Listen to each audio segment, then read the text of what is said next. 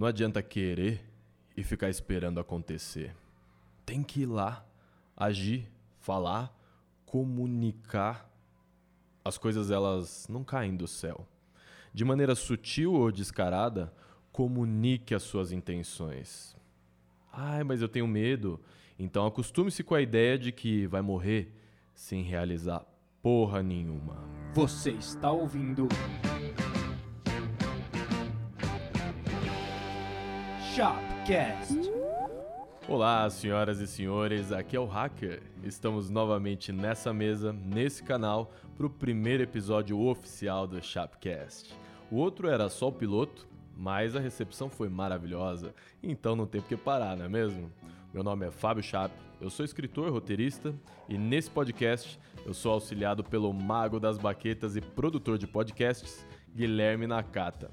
O Guilherme ainda não sabe, mas hoje ele vai aparecer aqui no programa para falar um pouquinho sobre música brasileira.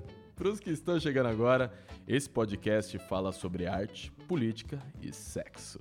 Na primeira etapa do programa, eu faço recomendações artísticas e culturais. Na segunda, eu debato o noticiário político da semana com um tiquinho da minha opinião. E no final, hum, no final você vai ter que descobrir. E que na verdade muita gente já sabe o que acontece no final, né? Sem mais delongas, vamos ao.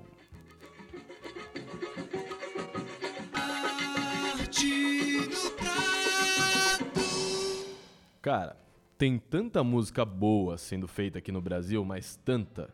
Eu tenho uma puta preguiça desse povo que sai espalhando por aí que a música brasileira foi pro brejo, que só tem porcaria tocando. Sabe o que, que é isso? É preguiça preguiça de pesquisar um minuto que seja lá no Spotify as novidades da música brasileira. Tem coisa boa para todos os gostos. Tem pop, rock, rap, instrumental. Guilherme, você não sabia que isso daqui ia acontecer, mas você não tem opção, meu caro. Mixou, vai ter que narrar. Eu vou falar o nome de uma banda, artista brasileiro, e você vai me falar por que, que as pessoas deveriam ouvir aquele som, fechou? Me botou numa fogueira, mas tá fechado, vambora. Beleza, vamos lá. Ó, uma banda brasileira que poucas pessoas conhecem, mas eu recomendo muito. Cara, tem uma coisa meio Pink Floyd ali no meio. Eu particularmente gosto, mas eu não vou falar mais tanto. O Guilherme que vai falar aqui para vocês. Guilherme, por que, que as pessoas deveriam conhecer as Bahias e a cozinha mineira? Bom, primeiramente porque é um projeto aí de, de duas trans maravilhosas que começou lá na USP, esse projeto é, não só das duas trans, da, da Raquel Virginia e da Sucena Sucena, mas também do, do Guitarra, que é, que é a Cozinha Mineira. E começou como um trio, tocando em festas na USP e se revelou, eu diria que uma das apostas assim para nova MPB brasileira. É um som bem inventivo, é, bem político também, né, com letras muito fortes. E assim, elas vêm numa crescente maravilhosa, porque o primeiro disco foi quase que um, foi um disco independente, o segundo disco já com Ganja Man, se eu não me engano, produzindo. E alto eles, nível. É, alto nível. E agora elas acabaram de lançar o terceiro disco com produção do Guilherme Castrup, que foi apenas o cara que produziu os últimos discos da Elza Soares, né? Só, só isso daí, o cara só produziu Elza Soares. Agora tem uma outra banda aqui. Guilherme, por que, que as pessoas deveriam conhecer e ouvir Baiana System?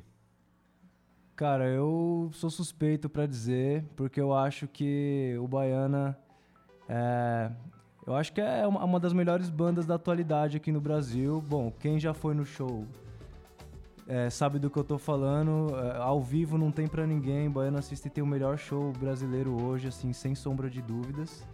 É, bom, uma mistura de música baiana, guitarra baiana, macumba, música eletrônica de um jeito muito único. Eles têm um apelo visual fortíssimo, maravilhoso. E o Russo Passapulso, que é um grande MC, cantor também, puta nome aí que surgiu da, da música brasileira, que tem as raízes no Sound System da Bahia, Ministério Público. Então é um cara que não é não é porque o Baiana meio que apareceu nos últimos anos, é um cara que já tem uma caminhada longa, todos eles, na verdade, né? E é um puta projeto, pô, é demais, cara. As pessoas deviam escutar porque é muito inventivo, é uma mistura, uma transa da música eletrônica com a música baiana muito única que você não escuta facilmente por aí. É, e quem for no show do Baiana System vai descobrir que é essa mistureira toda e tem bate-cabeça no meio, né? Tem só esse detalhe, o furacão, furacão, furacão. Bicho pega. Agora tem uma banda aqui que eu tô muito curioso para saber, Guilherme. Por que, que as pessoas deveriam conhecer? Tem uma banda chamada Nomad Orquestra. Por que, que as pessoas deveriam ouvir Nomad Orquestra? Aí você quer que eu venda meu peixe, né? Bom, pra quem não sabe, ouvintes, eu sou baterista da Nomad Orquestra. Inclusive, muito obrigado, Fábio. É nóis. Por citar a Nomad aqui. Bom, as pessoas deveriam ouvir a Nomad Orquestra, mas eu posso falar de uma parada mais pessoal. É realmente música feita com muita verdade. É, a gente é uma banda instrumental, então eu acho que, no geral, o brasileiro não tem muito costume de, de escutar música instrumental. A gente sempre acaba caindo pro lado da voz e tal. E a Nomad tem dois discos instrumentais que foram muito bem desde que a gente lançou, tanto aqui no Brasil quanto fora. É, eu acho que a música instrumental te dá a possibilidade de, de você ir para lugares que, quando tem letra, a letra já te leva para o lugar certo, né? O texto, a poesia. E a música instrumental te dá essa possibilidade também de explorar novos lugares dentro da sua cabeça, a música te levar para lugares desconhecidos e tem um, um outro lance. A gente acabou de lançar um disco que tem participações vocais, inclusive tem participação do Russo Passapusto do Baiana System. Então é um disco aí que veio pesado com essa proposta diferente é, dos cantores, porque a gente vive momentos muito turbulentos e é, falar se faz muito necessário, né? Você colocar suas ideias. É, a gente sentiu muito essa necessidade mesmo de estampar o que a gente pensa e aí a gente convidou cantores que a gente acredita muito, cantores que a gente admira muito. São cantores e poetas maravilhosos que a gente acredita e admira. Então tá aí. É, acho que você deveria escutar numa de orquestra porque é um som feito com muita verdade que transita aí na, na cena instrumental brasileira e que agora tem um disco aí com uma, um, um recorte muito interessante da, da atual cena brasileira aí, dos cantores da cena brasileira. O Guilherme não comentou, mas a Nômade já tem duas ou três turnês europeias, né não? Duas ou três? Três, três turnês europeias, foram maravilhosas. É, desde 2016 a gente tem ido no verão europeu tocar por lá. Passamos por lugares como Londres, é, Santiago de Compostela, Paris, enfim. Demos uma, uma boa rodada lá e a recepção foi calorosa. Sensacional. Agora a gente muda um pouquinho o estilo, o ritmo, o beat Guilherme, por que, que as pessoas deveriam conhecer o MC Marechal? Bom, é, se você ainda não conhece o MC Marechal, é, faz favor, corre agora e dá um, dá um Google, dá um YouTube nele. O cara é simplesmente lenda viva do rap, da rima. É um carioca, puta, chapa quente mesmo. Cara é, só fala a verdade, tem um flow dificilmente alguém vai pegar esse cara no flow. E é simplesmente isso. Você quer ouvir verdade? Escuta MC Marechal. Eu tenho uma tatu no meu braço aqui que é um trecho de uma música do Marechal chamada Griot, que é Eu já me senti livre, hoje eu quero é sentir que eu livro. Essa frase tem um peso fudido para mim, um peso sensacional. Mantendo o mesmo beat, mantendo o mesmo estilo, por que, que as pessoas deveriam ouvir, se é que nunca ouviram? Eu imagino que a maioria conheça. Black Alien. Bom, Black Alien é outro nome aí carioca fortíssimo. Pra mim, no meu gosto pessoal, se destaca ali do Planet Ramp. Eu adoro o Benegão, adoro o Marcelo D2, inclusive, pô, o Benegão, parceiro, curte a Nômade pra caramba, vira e mexe, nós se tromba no rolê. Salve Benegão, tomara que você esteja escutando também. Tomara. Mas o Black Alien é aquela parada também, ele tem um flow diferenciado e um, eu acho que ele como é que eu posso dizer? Eu acho que ele levou o, o lance da rima e do rap ali para um outro patamar, assim. Ele com aquele timbre de voz diferente, sabe? Enquanto tava todo mundo ali fazendo um lance, ele chegou e propôs uma outra coisa. E é muito louco, porque ele passou por mu muitas fases difíceis na vida dele, né? Lançou um puta disco solo em 2001, se eu não me engano. E aí ficou num hiato imenso, teve problemas pessoais, enfim. E agora chegou com um disco pesadíssimo. Então, pô, se você nunca escutou Black Alien, escuta esse disco novo, escuta o Babylon by Goose, que, que é o primeiro disco dele que é épico. E repara, né? Repara nele no Planet Ramp também para você ver como é que ele já vinha dando traços ali de, trazendo coisa nova pra rima, trazendo coisa nova pra letra. Eu acho que muito. Acho que ele influenciou muito dessa nova geração, assim, sabe? Que, que vem trazendo coisas diferentes, assim. É, até o próprio Edgar, assim, uma vez eu vi um post do Edgar, que é um cara para mim um dos mais inventivos da, da atualidade, assim, do, do rap, né? Nem sei se eu posso dizer que ele é só do rap, mas enfim. Eu sinto que tem muita influência desse lance do Black Alien, sabe? Um, um negócio mais spoken, mais falado. É, usar timbres diferentes de voz, uma hora voz fina, outra hora um grave, saca? Então acho que ele abriu muito leque aí pra, pra rapaziada do rap. E o Black Alien influenciou a minha própria escrita. Eu ouvi o Babylon by Goose até. Eu não vou falar até furar o disco, porque não era disco, né? Mas ouvi pra caramba. E agora eu não vou te sacanear, não, Guilherme. Eu vou falar agora sobre Angra. Que eu sei que se eu perguntar, não vai sair muita coisa. Mas eu sou um baita fã de heavy metal. Ouço heavy metal desde do finalzinho da infância, assim, sabe? Desde 10, 11 anos de idade. E há uma, uma semana e meia, a gente perdeu o vocalista André Matos, que passou pelo Angra, passou pelo Xamã, teve carreira solo e estava voltando agora com o Xamã. Infelizmente, o André morreu dormindo, de infarto, agudo do miocárdio, até onde todos sabemos. E a música brasileira perde muito. O André é um cara que misturava heavy metal com ritmos brasileiros, misturava heavy metal com música erudita misturava tudo que tinha na cabeça dele, todas as influências, ele transformava aquilo num heavy metal maravilhoso. Saudações, André. Esteja bem onde estiver e viva o Angra. E acabamos aqui as recomendações da maravilhosa música brasileira. Shopcast. Chegamos àquele momento mágico do podcast, aquela hora em que a gente discute um assunto pacífico, ameno, leve, chamado política. Esse quadro é o.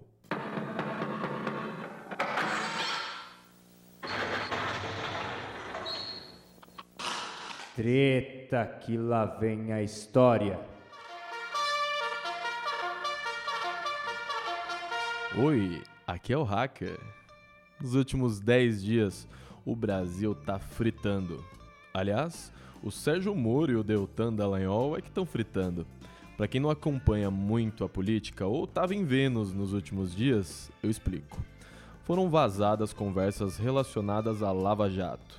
Um veículo chamado The Intercept Brasil, ou The Intercept Brasil, publicou trocas de ideia entre o Sérgio Moro e o Deltan Dallagnol, respectivamente, juiz e procurador envolvidos na Lava Jato.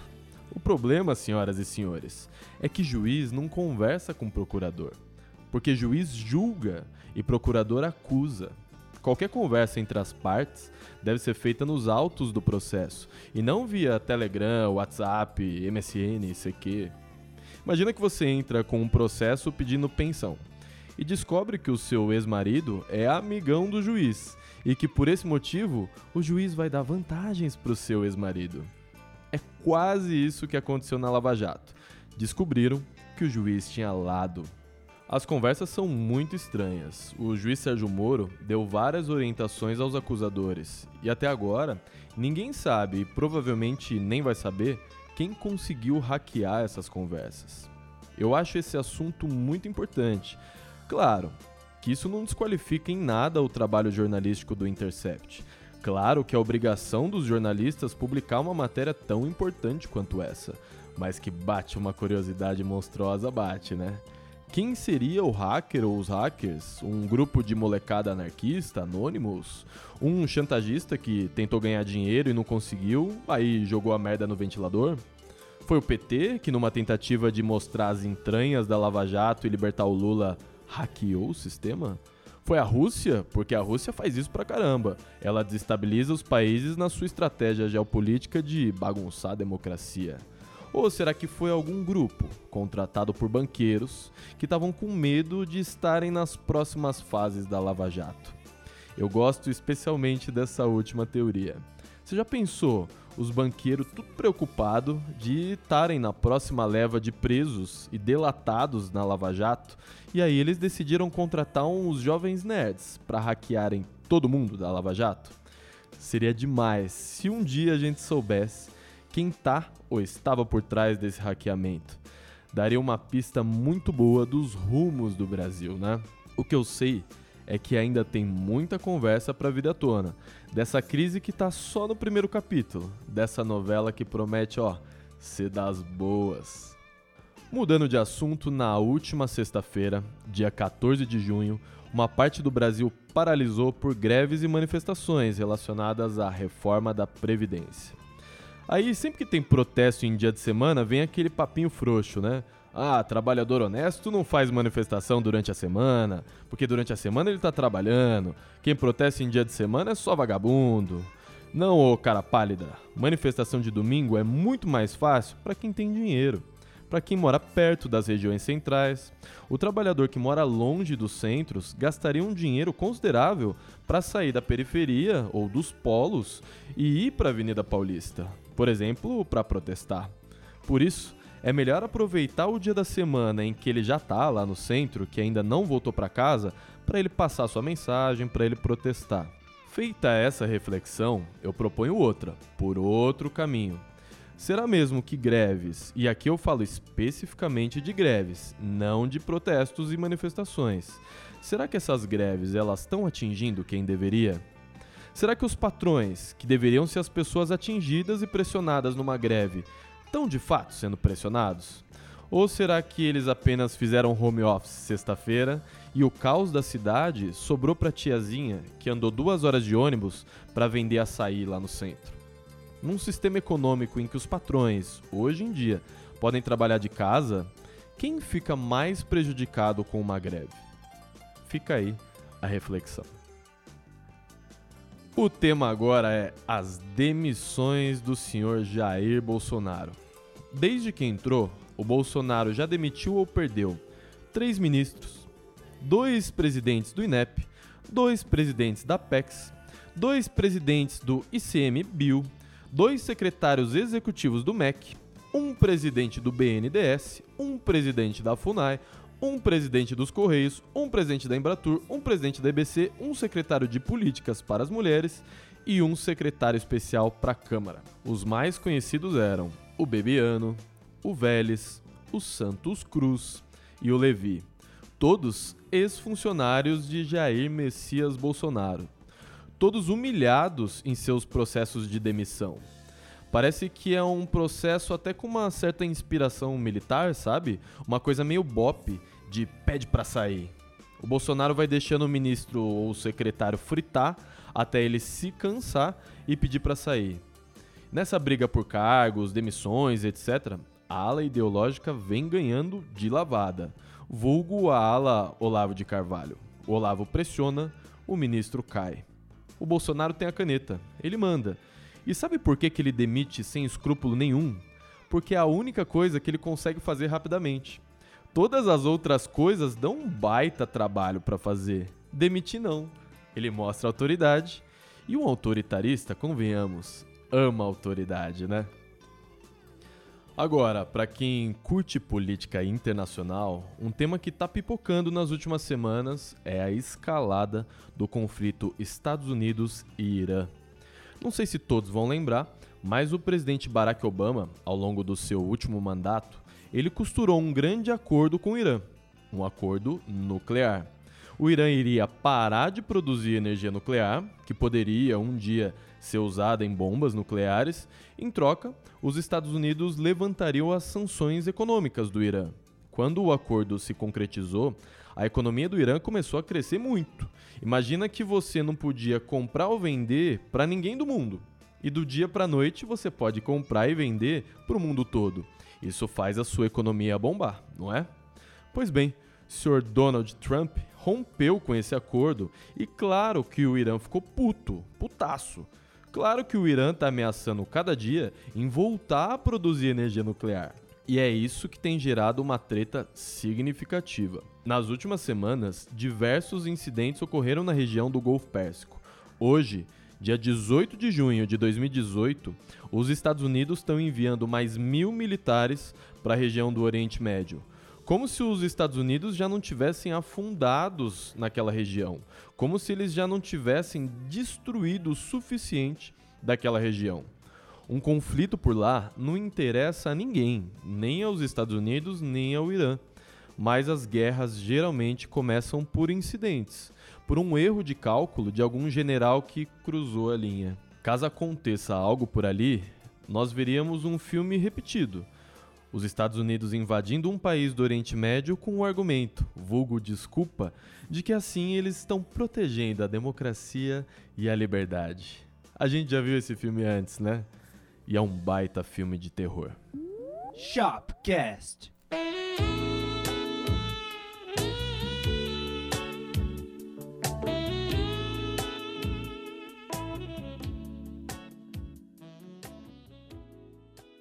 Agora chegamos à parte final desse programa. A hora mais desejada, mais esperada, mais melada desse podcast.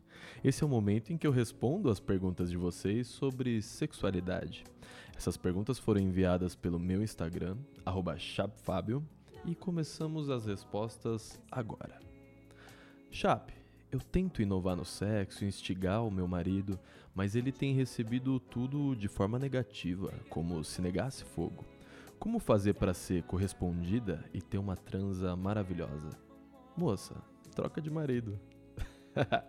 Brincadeiras à parte, relacionamentos eles têm fases. Óbvio que no começo o fogo é muito maior e aí a vida vai acontecendo, as coisas vão rolando e esse ímpeto pode diminuir.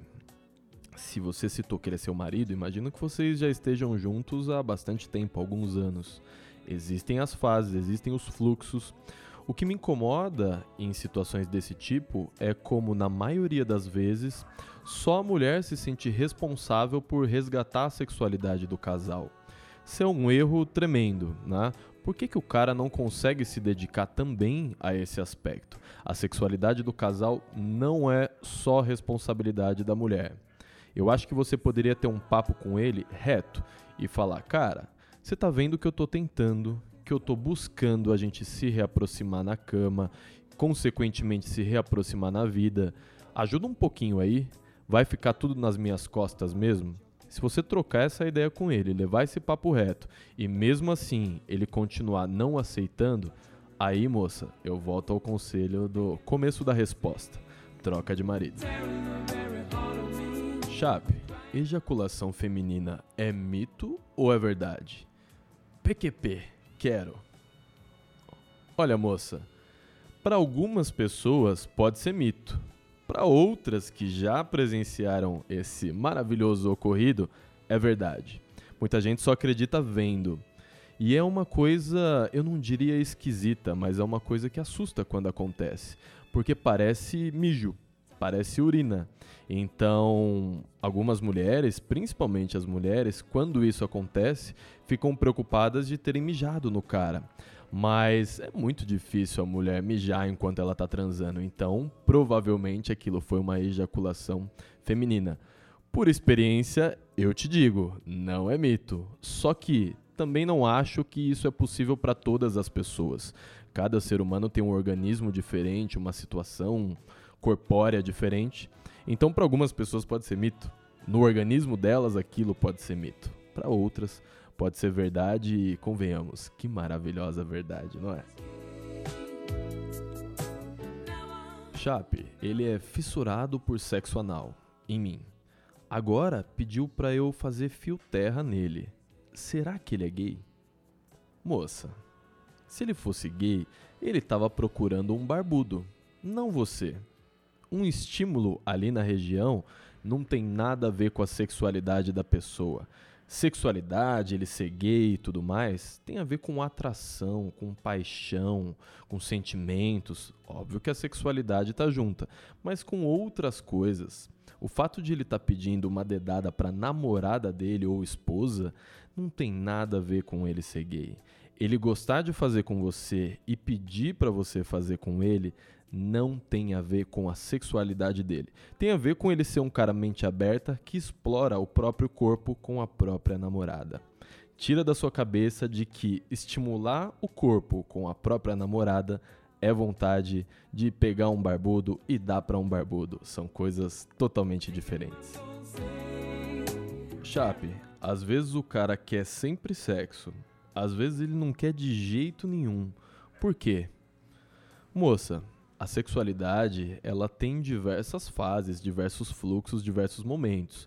Não vai ter o ser humano que quer e consegue a todo momento. Óbvio, tem pessoas com a libido maior, que estão mais dispostas do que as outras.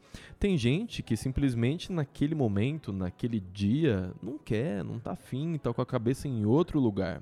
Isso tem sim a ver com hormônios e tudo mais mas também pode ter a ver com um dia cansativo que a pessoa teve, alguma dívida, alguma coisa cabulosa que a pessoa está pensando e não consegue focar, principalmente em relacionamentos longos, relacionamentos de mais tempo, porque já dizia Platão, você quer aquilo que você não tem. Quando você tem um relacionamento longo com uma namorada, com uma noiva, com uma esposa, você sabe que você vai ter aquilo ali no momento que você quiser, ou pelo menos na maioria das vezes, quando você tiver afim e a outra pessoa tiver afim também, que é óbvio que tem que ter esse consentimento, aquilo vai rolar. Isso, obviamente, acaba deixando alguns casais um pouco mais acomodados, eu diria, um pouco mais lentos no processo.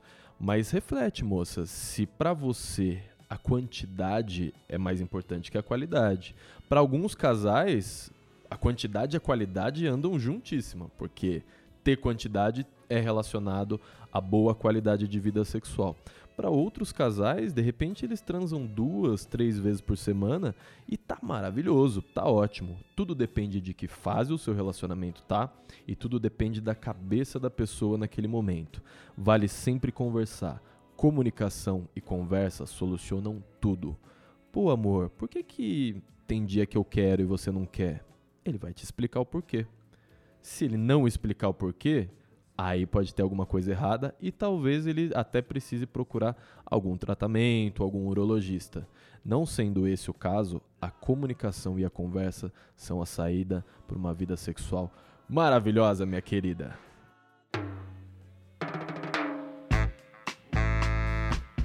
É isso, minhas amigas, meus amigos. Terminamos esse Chapcast. Muito obrigado a todas e todos vocês. Esse podcast vai ser quinzenal e as sugestões de vocês são ótimas para a gente evoluir por aqui, tá bom? A ideia é papear um pouco sobre tudo que eu amo: arte, política e sexo.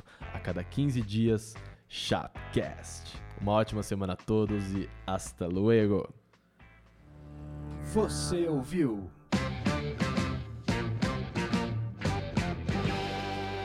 Shopcast.